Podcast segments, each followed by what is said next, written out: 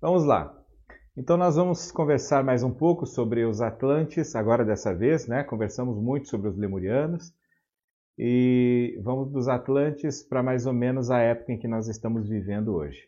Bem, eu gostaria apenas de relembrar a vocês que a raça lemuriana, quando se espalhou, ela se espalhou alcançando vários lugares, vários, vários, vários continentes, como americano, asiático e tudo mais. E o mais longe que ela foi, foi na África. Então a nossa ciência moderna diz, pelo menos as teorias dizem, que o homem surgiu na África. De alguma forma, sim, o Homo sapiens, eh, Homo sapiens surgiu na África. Mas a grande questão é que, embora se estabeleça que o homem tenha surgido, o homem que sabe, né, o, o, o ser humano como nós somos hoje, com os padrões cognitivos que nós temos, embora uh, se chegue a mais ou menos um consenso de que ele apareceu há cerca de 50 mil anos atrás, nós sabemos que no momento em que houver novas eh, tecnologias de datação, eh, muitas teorias, muitas teses de doutorado vão cair por terra, vão tudo parar na lata do lixo e carreiras inteiras vão, vão, vão ruir em função disso. Então é uma coisa muito difícil tocar nesse assunto, daquilo que eles chamam de elo perdido, porque isso implica em rever aquilo que muitos doutores, muitas personalidades eminentes, eminentes é, ficaram, é, enfim, é, disseram, estabeleceram, né? Mas uma das coisas interessantíssimas de se falar, é que eu falava isso na primeira live, é que tem alguns sítios arqueológicos espalhados pelo mundo, um deles é que, se, que se chama Mipumalanga, que fica na África do Sul, alguns outros espalhados ainda, como por exemplo em Israel, eles descobriram em Israel, há, um pouco, há pouco tempo atrás, um sítio arqueológico cujas datações por radiocarbono, por isótopos de carbono, levaram aquele sítio há mais ou menos 200 mil anos atrás. O que, que eles encontraram lá? Uma coisa parecida com uma churrasqueira gigante, cheia de, de materiais orgânicos e utensílios indicando que há 200 mil anos havia um comportamento humano, não eram animais que fizeram aquilo, havia um comportamento humano com padrões cognitivos muito parecidos com os padrões que nós temos hoje, porque nós nos reunimos em grupo, uh, alguns aí assam seu churrasquinho numa churrasqueira, ou então aquelas festas comunitárias que envolvem muitas pessoas e tudo mais, e eles encontraram isso já há 200 mil anos. Da mesma forma, esses outros sítios arqueológicos indicam algo muito parecido.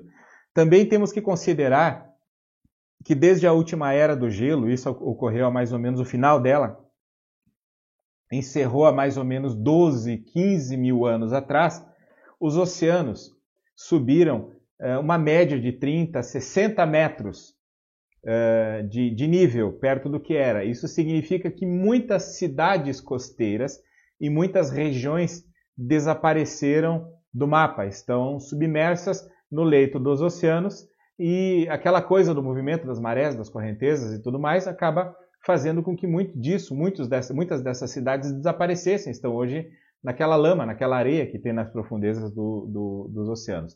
Um desses lugares, que é um lugar fenomenal, depois vocês vão pesquisar aí na, na internet, se chama Ionaguni, fica no Japão. É uma cidade submersa que deve estar a mais ou menos 20 metros de profundidade, e ela tem ruas inteiras calçadas, uh, construções interessantes e um monólito, ou seja, uma pedra única em forma de pirâmide que tem uma altura de 25 metros. Tá lá. Tem os mergulhadores conseguiram alcançar e gravar esse negócio. Vocês vão, vão procurar por Yonaguni e vão encontrar uma coisa dessas aí. E não precisa dizer que o mar Mediterrâneo já se sabe que as profundezas do mar Mediterrâneo, que não é tão profundo assim, mas contém várias cidades naquela região onde fica ali a Europa, o bloco da Europa, da África, há várias cidades que estão submersas por conta disso. Então tem muita história para contar, muita coisa bacana para se contar. Mas voltando à coisa dos lemurianos, ali rapidinho para finalizar, como nós pegamos a história, pelo menos as referências que nós temos da teosofia e tudo mais, descreve como as três últimas subraças, que eram os negros, negritos e negrilhos, que se espalharam pelo planeta. No momento em que a raça lemuriana se espalha pelo planeta, e ela passa a viver em condições climáticas em regiões diferentes e passa a se alimentar de maneira diferente, como era naquela época na sua terra-mãe, eles também começam a adquirir uh, feições e fisionomias e, e tons diferentes, né? E aí passa a se transformar naquilo que nós conhecemos como a raça Atlante. E ela começa, a raça Atlante, como eu disse ontem, com a primeira sub-raça, que era chamada de Ramoahal, que tinha a pele negra, pele negra, e que apareceu na Etiópia. A Etiópia é o país africano de onde se tem notícia de que há os fósseis humanos mais antigos. O mais antigo deles lá, eles dataram de 5,5 milhões de anos. Então veja como nós humanos somos antigos, apesar de sermos os mais novos né, seres aqui nesse planeta, chegamos por último aqui, mas o ser humano é bem antiguinho. E aí, a partir desse momento, é, é preciso considerar que, mesmo tendo pele negra, que era o que os humanos tinham até mais ou menos 12 mil anos atrás, todo mundo tinha pele negra. Mas a etnia da primeira subraça atlante era a etnia vermelha, eles eram peles vermelhas. Então é preciso considerar raça atlante é a raça, os Atlantes, eles eram uma sub-raça, os Atlantes que viveram em Atlântida, era uma sub-raça que eu vou chegar daqui a pouquinho nela. A segunda sub-raça, que eram os Tawati, que tinham o idioma Tawati, eram os primeiros Atlantes, eles tinham a etnia vermelha, eles também tinham a pele escura, eram negros também. Então aquela coisa, aquelas figuras, aquelas imagens que se tem, pinturas dos Atlantes, aquele cara que é loiro, que é bonitão, aquelas, aquelas criaturas lá em corpo escultural e tudo mais, todas louras, pele branca, isso tudo é, é conversa mole. Eram todos negros, eles tinham, eles eram dessa etnia, né? Então, negro, etnia vermelha. E aí, nessa situação toda, esses primeiros Atlantes, que eram da, da, dos Tawati, a subraça Tawati, eles habitaram a conhecida e lendária Atlântida, que é citada por Platão no livro Timeus e Critias, que é um livro de filosofia, que fala que da época de Platão, mais ou menos 12 mil anos atrás, submergiu o último dos pedaços de um grande continente que existiu, a partir das colunas de Hércules, que daí nós podemos considerar como o Estreito de Gibraltar, que é aquele pequeno estreito que separa a Europa da, da África, que fica no Oceano Atlântico. Então ele descreve que há 12 mil anos da época dele, submergiu numa única noite um, um, um, o resto de um continente que havia sobrado e que ali abrigava uma civilização avançadíssima. Então esse, esse, essa é a lenda de Atlântida. Essa é a referência mais concreta que se tem sobre a existência de Atlântida através dos escritos de Platão, deixados por Platão. Uma coisa interessante, eu falei que uh, a respeito da raça lemuriana, eu mantinha contato, mantenho contato com dois pesquisadores, dois escritores, na verdade. Um deles é o Jack Churchward, que ele é, é bisneto do grande pesquisador chamado James Churchward, que foi a pessoa que desvendou essa coisa toda e encontrou referências da raça lemuriana através daquilo que eram as, as tabuinhas birmanesas, que eram tábuas de argila, com a sabedoria antiga que foram escritas na, em argila e foram depositadas na Birmânia e da Birmânia foram levadas para templos na Índia. E ele, como teve acesso a um templo Rishi, a época que ele serviu na marinha inglesa na, na Índia, ele teve acesso a isso e ele conseguiu, com a ajuda de um dos sacerdotes daquele templo, traduzir algumas das tabuinhas e tudo mais. Deixou livros interessantíssimos, uma obra vastíssima sobre isso. E a pessoa do meu contato é o Jack Churchward, que é o bisneto dele, que hoje mora nos Estados Unidos.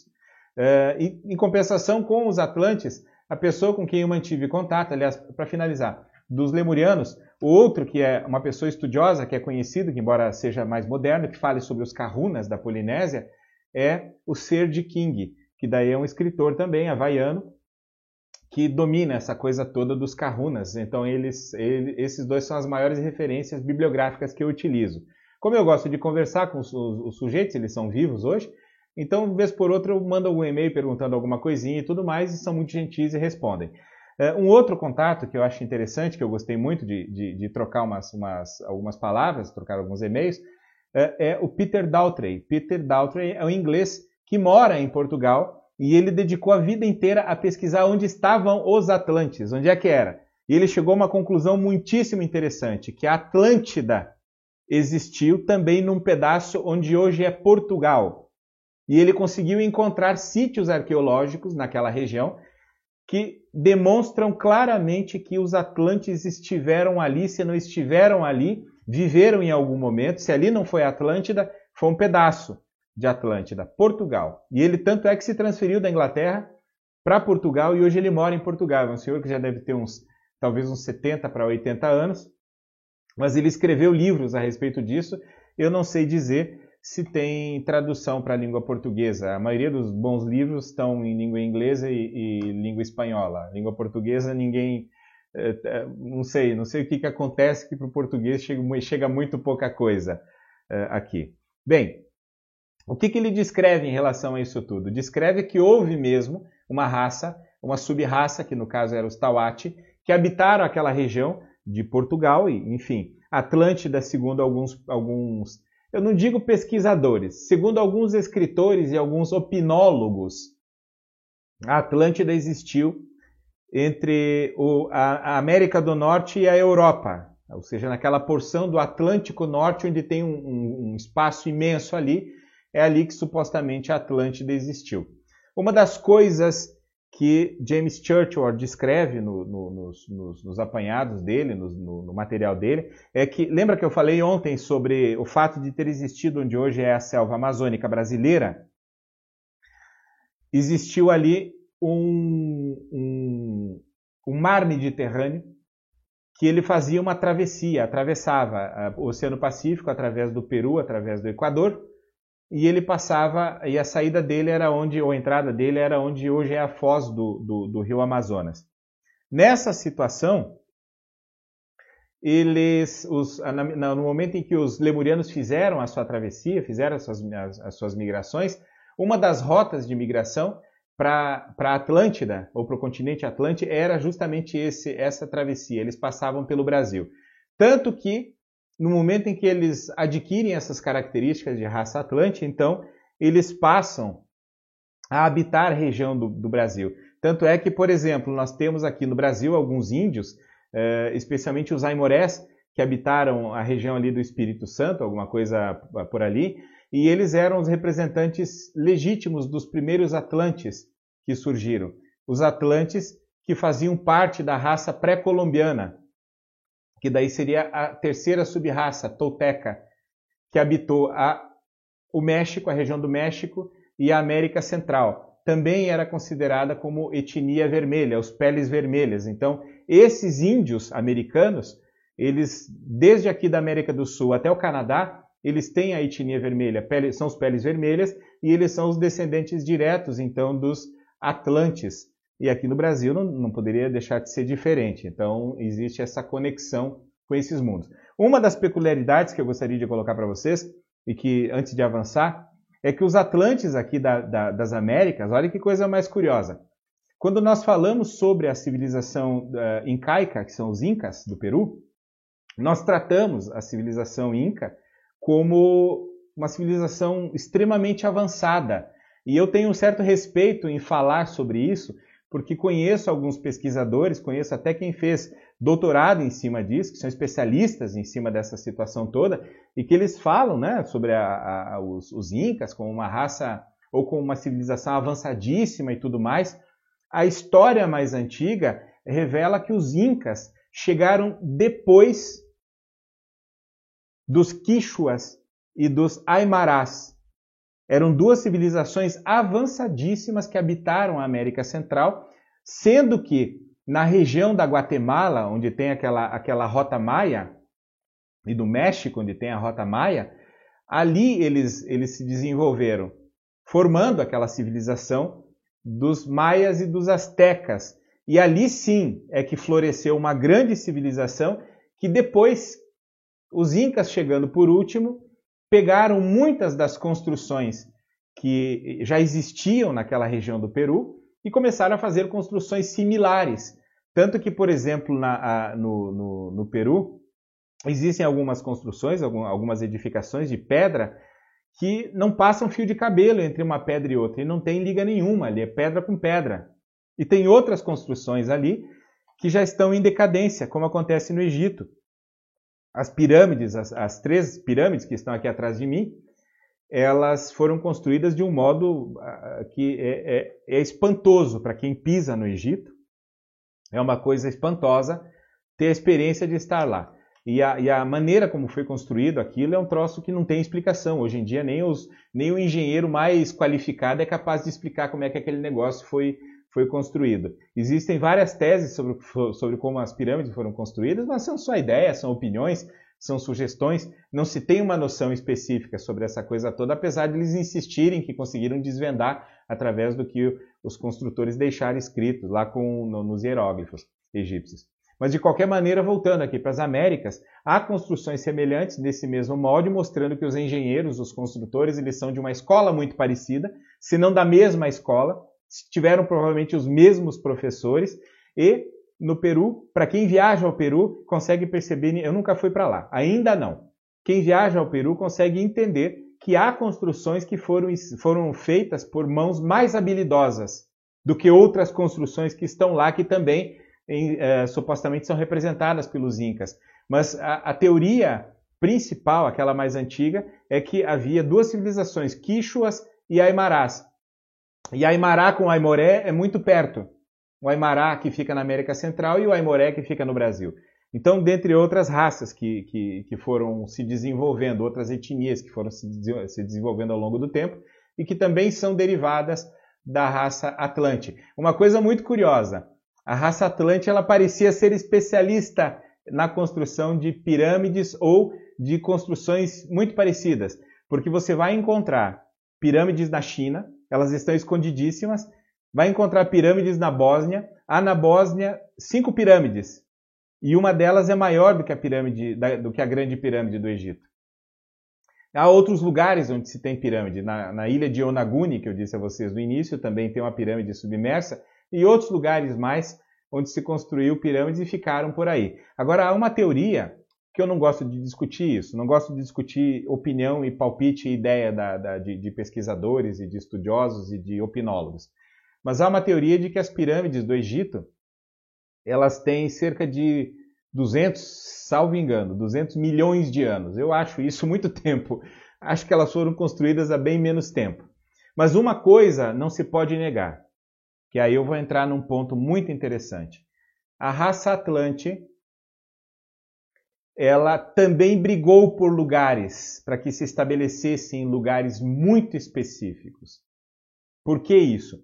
Porque nesses lugares onde eles pretenderam se instalar, havia na época, hoje talvez não há mais com tanta intensidade, algo chamado pontos geobiológicos que são quase como pontos vibracionais, pontos de grande poder vibracional, grande poder energético, que estão em alguns, alguns, alguns lugares do planeta e que desse lugar é possível se, se, extrair determinados tipos de energia, especialmente um tipo de energia chamado, chamada vril, energia vril, que eram que os antigos uh, Atlantes eram capazes de extrair. Então, segundo consta, os Atlantes eram tão especialistas na extração desse tipo de energia quanto os Lemurianos, e eles conseguiam extrair essa energia e, e, e, e, criar lugares iluminados, produzir luz, energia e tudo mais através dos cristais. Potencializava essa energia frio através dos cristais, tanto que nós temos como herança dos Atlantes aquele conhecido bastão Atlante, que é um bastãozinho de cobre com um cristal na ponta. Isso tem um sentido, né? Tem um significado. Uh, Miguel, por que as pirâmides do Egito são mais famosas do que as outras? Porque, em geral, quando você, quando você observa esse tipo de coisa, por exemplo, considerando as pirâmides aqui do, do, da, das Américas, elas também são famosas, também são conhecidas. E também, também é muito estudado a sabedoria desse, desses povos, é uma coisa muitíssimo estudada. A questão é que os egípcios eram, eram feras na construção da, da, da, da coisa, tinham templos e, e edificações magníficas. Aquele lugar se tornou uma coisa é, absurda, uma coisa incrível. Não há como você não pisar no Egito e não se sentir maravilhado com esse, com esse tipo de, de, de construção, de edificação. E talvez por isso elas são mais icônicas. Né? Mas existe uma questão interessantíssima em relação a tudo isso, que não só as três pirâmides do Egito, as principais ali, estão em suma alinhadas com o cinturão de Órion, como todas as outras pirâmides também têm algum alinhamento com as constelações. Então isso, não, isso é uma coisa muito característica delas. Quem construía tinha conhecimento a respeito disso. Uh, Sônia, no Brasil, assim, pirâmide, pirâmide escondida, construída por povos antigos, não tem. Tem umas pirâmides modernas, tem uma pirâmide lá no Ceará. Eu conheço ela e acho que valeria a pena para quem quiser dar um pulinho lá no Ceará, lá em Aratuba, eh, na, na Serra Cearense, tem lá uma pirâmide interessantíssima para se visitar, mas ela foi construída, muito bem construída por sinal. Eu estive lá dentro, participei de alguns trabalhos lá dentro, é um troço magnífico, viu? Para se trabalhar. E eu gosto de pirâmide também. Bem, voltando à coisa aqui do, dos, dos, dos Atlantes, a partir desse momento, pensamos, vamos colocar assim, Pontos geobiológicos, marquem isso, pesquisem isso, porque tem um significado interessantíssimo. Existem alguns pesquisadores que trabalham com uma coisa chamada acupuntura na Terra. O que é acupuntura na Terra? Consiste em você construir obeliscos, e aí chamamos a atenção dos egípcios, que construíam muitos obeliscos, construir obeliscos em determinadas regiões para potencializar ou neutralizar certos tipos de energia. Então você faz a medição. Eu sei que hoje existem empresas que investem muito nesse tipo de, de, de coisa, no sentido de fazer uma pesquisa em um determinado lugar antes de construírem, antes de, de gastarem os seus milhões na construção de algum edifício, de algum shopping, de algum mercado, eles vão lá e fazem a medição daquele lugar para saber se aquele lugar de fato tem potencial para atrair os clientes. E aí nós temos alguns ensaios, porque a civilização ocidental ela é descrente, ela, ela é cética, né? Ela, ela, é mais voltada ao ateísmo do que propriamente à espiritualidade. Mas nós sabemos que, que uma das, da, da, dos conhecimentos milenares dos chineses, que é aquela coisa do Feng Shui, que é o, negócio de você começar a fazer a medição da energia dos lugares para saber o que, que cabe, qual móvel, qual direção e tudo mais, isso tem um sentido muito grande, isso, esse tipo de coisa, que consiste em neutralizar e captar ou potencializar determinados tipos de energias que você quer para poder obter um determinado tipo de resultado. Né? Voltando aqui a, a, a, essa questão, eles fizeram esses alinhamentos. A, a raça que depois assumiu o Egito, que depois tomou conta do Egito, ela sabia o que estava fazendo. Aquele lugar é um lugar mágico, provavelmente ali, naquele momento, existia o marco zero, o ponto geobiológico principal, isso alguns, alguns, algumas centenas de milhares de anos, que hoje esse, esse ponto geobiológico está caminhando de uma forma muito rápida do Canadá para a Rússia. Esse ponto é o Polo Norte Magnético. Ali acontecem coisas interessantes, porque há uma concentração de energia telúrica se movimentando. Então, esses pontos eles observavam que são, era é, possivelmente é, era fácil medir, é fácil medir através da radiônica, de perceber, tanto é que os antigos utilizavam uma, um pedacinho de, de, de forquilha para achar água através da radiestesia e encontravam os, os, veios de água e tudo mais, lençóis né, freáticos e tudo. Então, esse tipo de coisa é uma sabedoria antiga que funciona muito bem. E nós, com aquela mania de achar que somos civilizações, uma civilização avançada, confiamos muito mais no nosso, no nosso celular, no nosso aparelho celular para fazer as coisas do que, do, que, do que no que realmente pode funcionar muito melhor sem esse tipo de tecnologia. Então, na época que nós vivemos, é considerada não a época avançada, é considerada a época da ignorância, porque nós achamos que sabemos, mas na verdade nós não sabemos muito mais coisas do que as coisas que nós sabemos. Né? Vamos lá. Falando um pouquinho mais aqui a respeito da, da, da raça Atlante, nós tivemos então nessa situação toda aquela situação, aquela coisa da, do, da evolução. Então, quando a raça pré-colombiana, que eram chamados os, os toltecas, no México, América Central, de etnia vermelha, e aí nós temos os maias, os incas, os incas não, os maias e os astecas naquela região. Uh, a partir desse instante, nós vamos dar um pulinho lá onde é a China agora surgiu uma subraça cuja missão era centrar a humanidade. Por quê? Porque com o final da raça lemuriana, a humanidade estava perdida. Começou a acontecer uma sequência de cataclismos, uma sequência de acontecimentos planetários ou naturais de origem de, de consequência planetária, que a raça humana quase se extinguiu. E a partir dessa, dessa, dessa questão toda, nós temos, por exemplo, erupções vulcânicas de grandes proporções, o rebaixamento da temperatura do, do, do planeta Terra em, em 1, 2, 3 graus.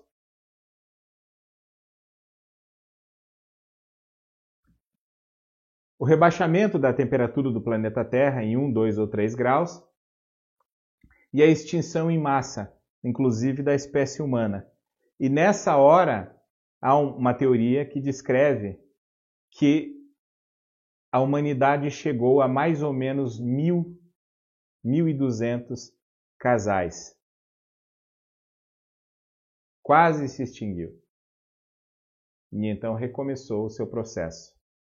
Eh, uma das raças, então, das sub-raças eh, Atlantes, foram responsáveis por trazer pelo desenvolvimento de terapias espirituais dentre as quais as práticas meditativas ou práticas meditativo-contemplativas, que eram os antigos chineses e que é chamada de raça turaniana, onde começa a etnia amarela. Sai da etnia vermelha, entra a etnia amarela, que são os amarelos.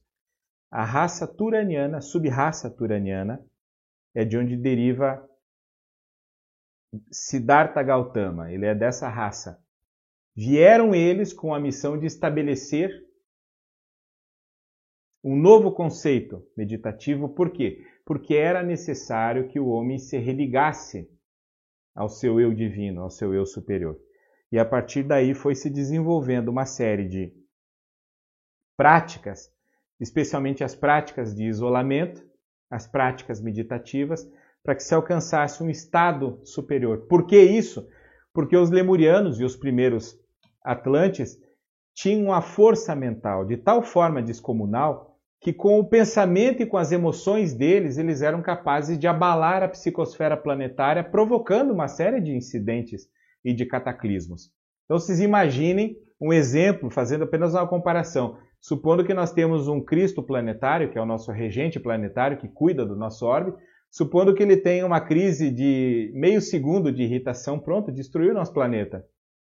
Porque a emoção desses seres poderosos reflete como se você jogasse uma pedra na água. As ondas da água vão começar a reverberizar.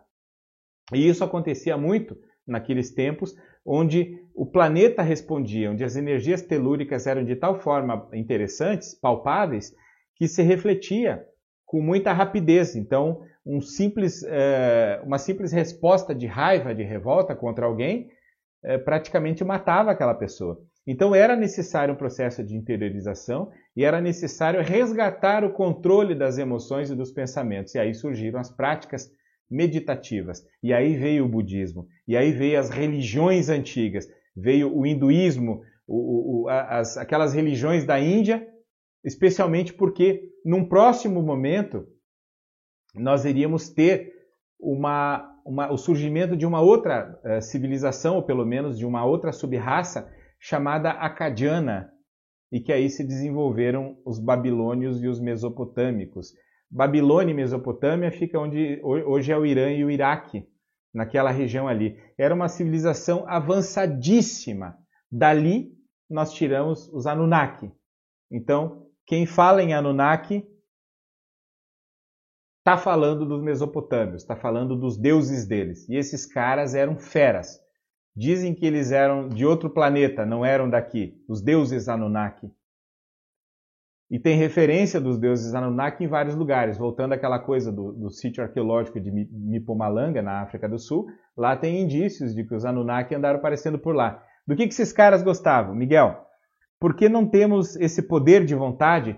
Porque, em primeiro lugar, Miguel, o planeta passa por um processo de transição e as energias das pessoas nesse sentido de poder, elas estão minguadas, mas minguadas propositalmente. Por quê? Porque nós precisamos reaprender a fazer uso das nossas faculdades extrasensoriais, das nossas faculdades espirituais, psíquicas, para que nós possamos retomar esse controle. Isso vai acontecer de uma forma natural numa próxima era, por enquanto está tudo minguado, as práticas meditativas são minguadas, as terapias são minguadas, conseguimos bons resultados, Mas aqueles resultados grandiosos é só lá de vez em quando. Uma experiência de milagre é lá de vez em quando que acontece. Precisa ter, sei lá, mil pessoas para um milagre acontecer com uma. E olhe lá. Então, esse é o processo, esse é o momento em que nós vivemos, um momento em que as máscaras estão caindo, nós estamos tomando consciência de quem nós somos de fato e tomando consciência de quem são as pessoas.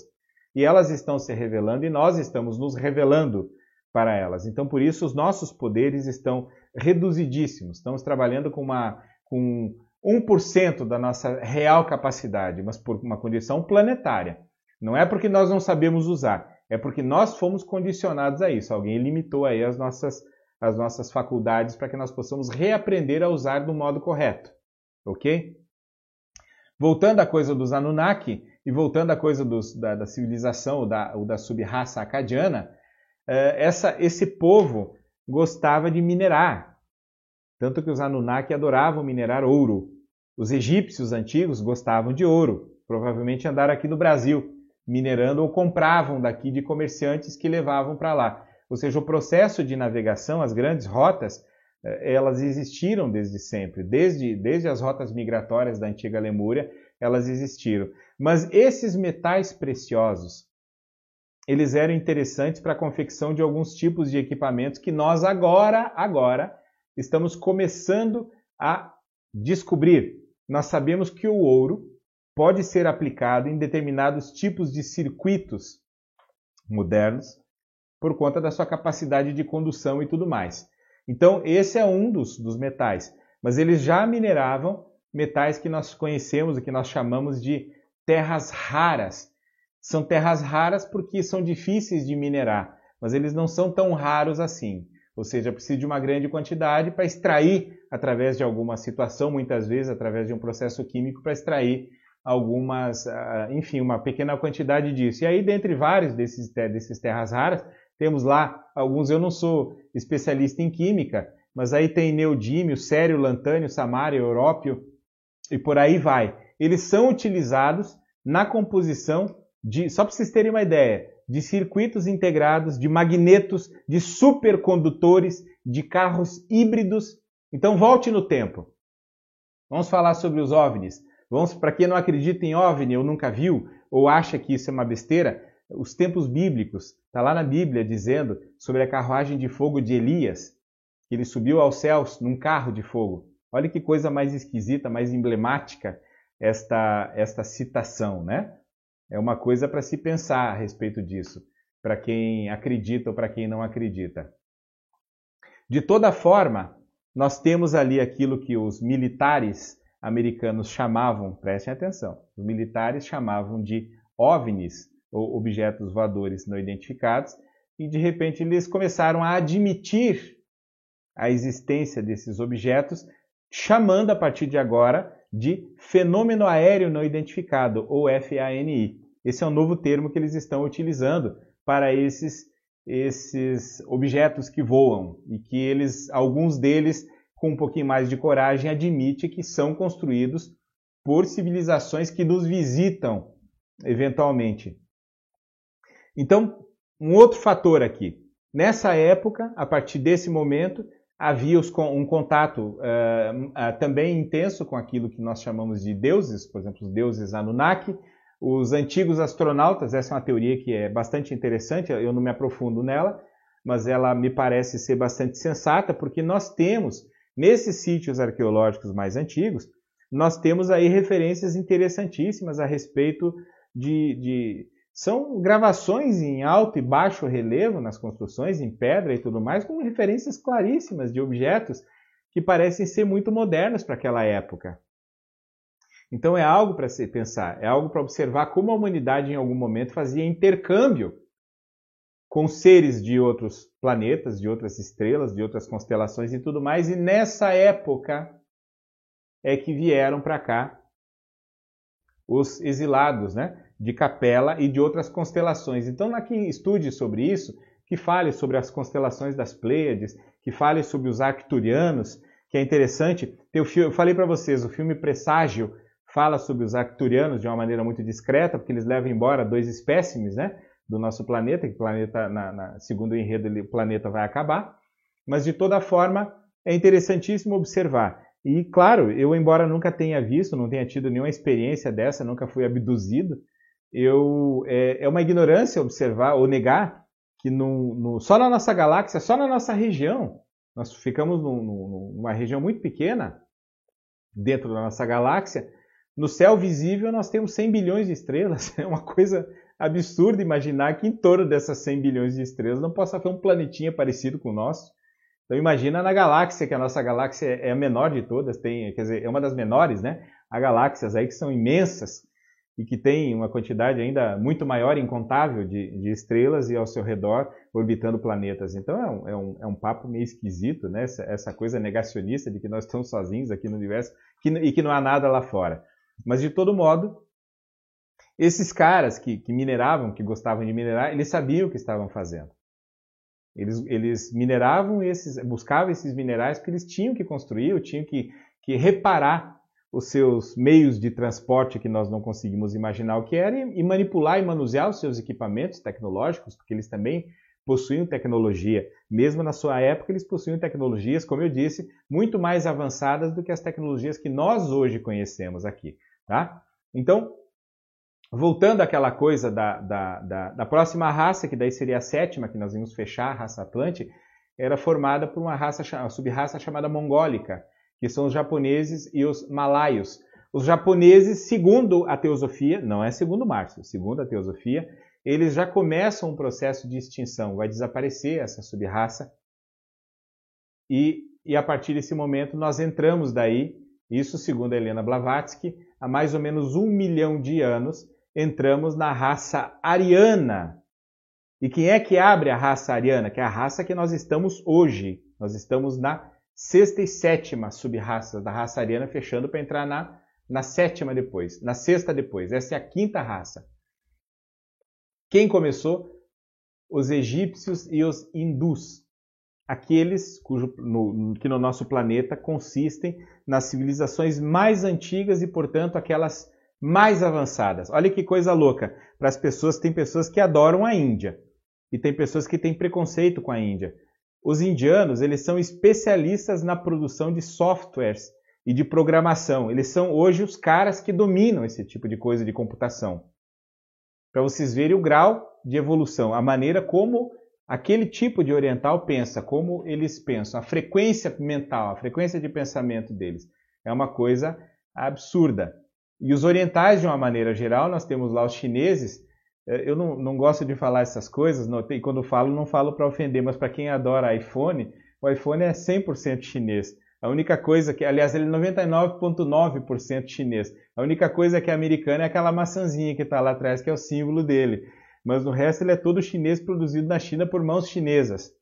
Então vocês imaginam a capacidade que aquele povo tem. É um povo que tem a oportunidade para ter, para dominar o planeta, para dominar a galáxia, esses caras. Mas não é por nada não, é porque eles fazem parte de uma raça que tem verve, que tem força e que nós aqui no Brasil, nós somos uma sub-raça muito nova. Ela se formou por último, é um caldeirão, uma mistura, uma miscigenação de vários povos que formou a raça latino-americana, que vai fazer o fechamento lá da, da, da, da quinta raça raiz, que então é a raça ariana. Voltando à coisa do, ao início da raça ariana, os, os, os, egípcios, os primeiros egípcios, que foram então aqueles que levaram as tecnologias, que conheceram a. O Miguel falando, por isso que só uso multilaser. Miguel, eu tenho comigo que todo e qualquer equipamento que nós usemos é feito lá dentro da China. É, acho que talvez o Samsung, é que é feito na Coreia do Sul, o resto é tudo chinês. Qualquer coisa que nós usamos aqui foi feito lá na China. Até os livros que nós gostamos de comprar bem baratinhos, a maioria deles são impressos na China e vêm para cá. Vêm para o Brasil e são vendidos aqui como livros impressos no Brasil. Então, enfim, quando entra a questão dos, dos antigos egípcios, eu queria colocar uma particularidade para vocês, que foi uma impressão que eu tive quando, quando fiz uma viagem para o Egito, que foi uma coisa emocionante, eu pretendo voltar para lá num futuro próximo formando um grupo, mas depois dessa pandemia aí, ver se formamos um grupo para retornar ao Egito. Primeiro lugar, até mesmo os egípcios têm um orgulho tremendo da capacidade que os seus ancestrais tinham. E eles próprios se admiram, ficam admirados. Qualquer indivíduo que chegue lá, que pise no platô de Gizé, que está aqui atrás de mim, o platô de Gizé, se sente arrebatado com a grandiosidade das pirâmides. É uma coisa de outro planeta. Você sai do planeta Terra, você sai da, da, da, da, da coisa comum e você entra num, num, outro orbe. É um outro planeta, um outro mundo, uma outra frequência vibracional. Acontece alguma coisa ali dentro, ali no platô, que essas pirâmides provocam. Elas provocam uma, uma alteração vibracional, uma alteração na psicosfera daquele lugar ali. É um, é, é, um, é, um, é um dispositivo de tal forma avançado que nós não conseguimos explicar. As pessoas até tentam, inventam uma série de coisas, falam milhões de, de teses, teorias do que pode ser aquilo, mas é muito difícil expressar em palavras a sensação física que você tem quando se depara com aquele negócio. Aí você pensa assim: como é que um indivíduo, que um ser humano, um ser humano normal, foi capaz de conceber um troço desses? Pergunta número um. Onde ele aprendeu? Porque ele não inventou isso. Ele aprendeu esse negócio de alguém. Alguém ensinou ele. Olha, constrói desse jeito, pega essa pedra, coloca dessa forma, alinha dessa forma, transporta dessa forma. Pedrinhas que, que, assim, você não tem ideia do que é uma pedra de 25 toneladas, não tem ideia do que é uma pedra desse tamanho, quando você, exceto quando você chega perto dela e você fica minúsculo perto dela. Fora isso, você não tem ideia. Quando você se aproxima da entrada da pirâmide, porque ela tem uma entrada que leva às câmaras, quando você se aproxima da entrada da pirâmide, que você tem que subir uma altura já bem razoável para poder entrar, adentrar a pirâmide, ali naquele momento você se questiona de novo como é que um ser humano, humano, construiu uma coisa dessas. Porque lá tem os, sempre tem que ter os engenheiros, né? os, os, os engenheiros de obra pronta. O cara que fez, está tá explicadinho quem foi que fez a coisa, quem foi o construtor, tá tudo certinho explicado lá. Mas é muito difícil você aceitar que aquilo foi concebido por um cérebro humano. É muito difícil. É muito difícil pensar numa coisa dessas. Mas enfim, você adentra a, a, a, a grande pirâmide, e lá tem uma câmara que você começa lá, enfim, tem, aliás, são várias câmaras que tem, pelo menos duas conhecidas, a do rei e da rainha, mas tem uma passagem que é um túnel que sobe. E nesse túnel está ele, ele está ele foi escavado na rocha, num granito. E a perfeição daquilo e o alinhamento daquilo é de tal forma incrível que só uma construção que é feita, só uma, uma, uma impressora laser é capaz de imprimir uma impressora 3D ou uma, uma, uma, um molde perfeito é capaz de fazer uma, uma coisa à perfeição ou à, semelhança do que é aquilo. Tamanha perfeição, tamanha, tamanha habilidade que esses indivíduos tinham para fazer essa coisa toda. Então era, era algo assim, algo fenomenal. E quando você adentra a Grande Pirâmide, você tem a sensação de que você já está numa outra dimensão, numa outra galáxia, numa outra vida. Você não está no planeta Terra. E ao entrar dentro da câmara do rei, que foi onde nós entramos naquela, naquela visita, aquilo então se torna algo. É, é, é muito. É, é, uma experiência surreal. É, tenha essa experiência. Se você puder fazer uma viagem, se você puder economizar, tenha essa experiência de ir até lá e de conhecer o que é a grandiosidade daquele, daquelas construções e não só essas pirâmides. Tem outras pirâmides lá que são muito mais antigas, que têm aí 4, 5 mil anos de idade e tudo mais, segundo os egípcios, segundo eles próprios. E por todo o Egito há, ele é repleto de construções magnânimas, magníficas, que podem, só podem ter sido projetadas e executadas por cérebros que eram superiores aos humanos. Isso eu não tenho a menor dúvida. Se você tem dúvida se um extraterrestre eventualmente construiu alguma coisa aqui no nosso planeta, vá ao Egito, que as tuas dúvidas caem por terra quando você pisa lá, caiu por terra tudo. Então é algo de uma de uma de uma grandeza, de uma grandiosidade que não tem explicação, que as palavras não têm como explicar. E os antigos egípcios, os primeiros egípcios, foram os últimos Atlantes, aqueles que migraram de Atlântida, do continente Atlântico, migraram para várias terras para formar uma nova raça, eles começaram a formar a raça ariana. E por que, que eles migraram de Atlântida? Porque eles chegaram à mesma ao mesmo acontecimento que eles precipitaram na antiga Lemúria. Começa a disputa, começa aquela coisa do nós contra eles, colocar uns contra os outros, bem o que nós estamos vivendo hoje na, na nossa sociedade. Começaram os mais fortes querer dominar os mais fracos, aquela imposição do comércio, do mercado, eu vendo, eu mando, o monopólio, tudo que nós estamos vivendo aqui. Eles cristalizaram uma situação, pronto, acabou a coisa. E aí, evidentemente, a Bíblia, os escritos bíblicos, que retratam muito dessas, desses acontecimentos pregressos, a coisa do, do, do, do dilúvio, é uma retratação típica disso tudo. Supostamente o dilúvio pode estar muito próximo ou perto daquela questão de quando o continente Atlântico submergiu, porque aquilo houve um deslocamento de águas de tal forma que é muito provável que o Estreito de Gibraltar, que não existisse, se abriu naquele momento.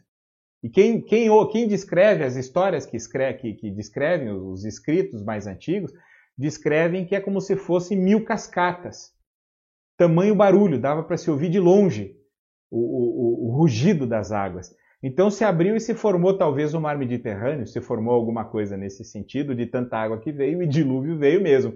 Até porque existem regiões do Oriente Médio que estão muito abaixo do nível do mar.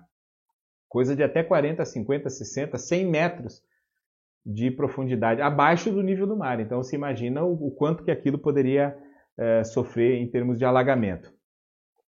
Enfim, quando eles fizeram essa situação toda, eles, uh, os mais, mais inteligentes, aqueles que entenderam o que ia acontecer e que ainda achavam que poderiam salvar parte da sabedoria atlântica, fizeram essas mudanças, essas alterações todas e foram se mudando para determinados lugares, formando civilizações que tinham alguma, algum tipo, algum, alguma evolução ainda. Então nós podemos definir alguns deles, dentre os quais, por exemplo, os celtas, que nós sabemos que, que, a sabedoria celta, nós sabemos que existe ali um, um conhecimento também muito antigo, né? O mago Merlin, por exemplo, é um dos, dos espécimes aí mais, mais próximos dos celtas.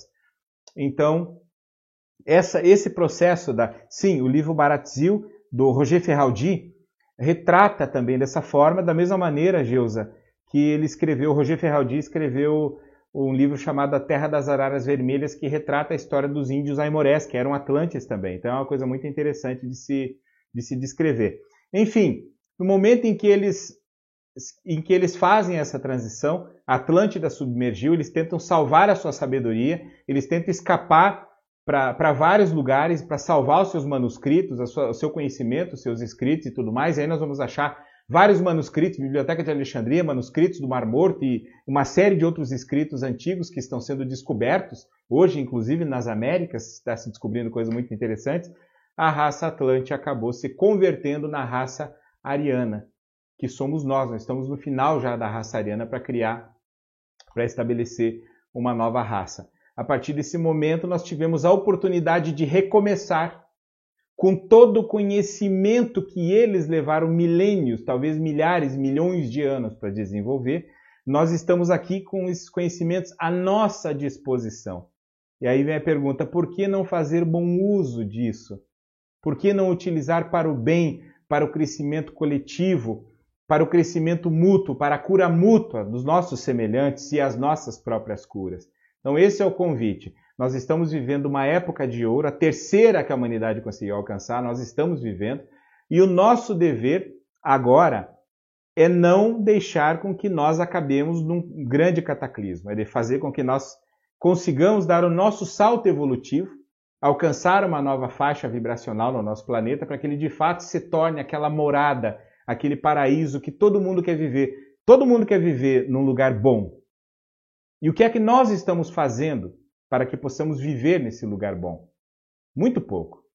Então nós temos que sair daquele momento das boas intenções e para as boas ações. Nós precisamos praticar, colocar em prática.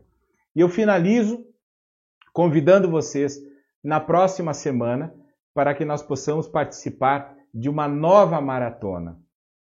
Maratona da Mediunidade, que começa na terça que vem. Vamos falar sobre vários tipos de mediunidade e vamos falar também um pouquinho da minha experiência de psicografia com o nosso querido Ramatiz. Vou falar um pouco sobre como é essa, essa situação toda e aí fico aberto a perguntas e respostas na semana que vem, porque o nosso horário agora acabou. E eu gostaria de agradecer do fundo do meu coração a todos vocês que participaram nessa semana comigo, que, que me acompanharam e que as próximas semanas nós vamos fazer, eu vou fazer. Gostei muito desse brinquedinho aqui e vamos fazer muitas lives e trocar conhecimento e, e tem muita coisa para falar. Dá para falar o milênio inteiro aqui, tá? Ok, pessoal? Um grande abraço a todos. Tudo de bom para vocês. Eu felicidades aí e até a próxima live. Tchau, tchau.